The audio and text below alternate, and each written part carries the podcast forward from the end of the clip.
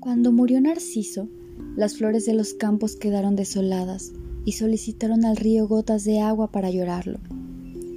Oh, respondió el río, aun cuando todas mis gotas de agua se convirtieran en lágrimas, no tendría suficientes para llorar yo mismo a Narciso. Yo lo amaba.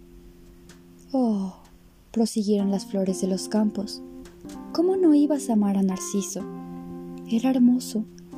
¿Era hermoso? Preguntó el río. ¿Y quién mejor que tú para saberlo? dijeron las flores. Todos los días se inclinaba sobre tu ribazo, contemplaba en tus aguas su belleza. Si yo lo amaba, respondió el río, es porque cuando se inclinaba sobre mí, veía yo en sus ojos el reflejo de mis aguas.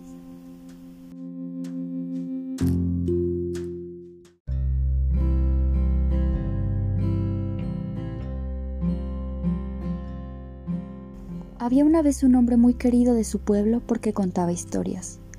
Todas las mañanas salía del pueblo y cuando volvía por las noches, todos los trabajadores del pueblo, tras haber bregado todo el día, se reunían a su alrededor y le decían, Vamos, cuenta, ¿qué has visto hoy?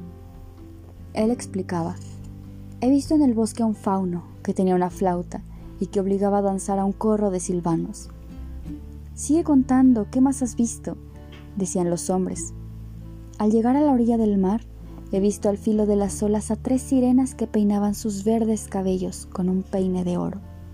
Y los hombres lo apreciaban porque les contaba historias. Una mañana dejó su pueblo, como todas las mañanas.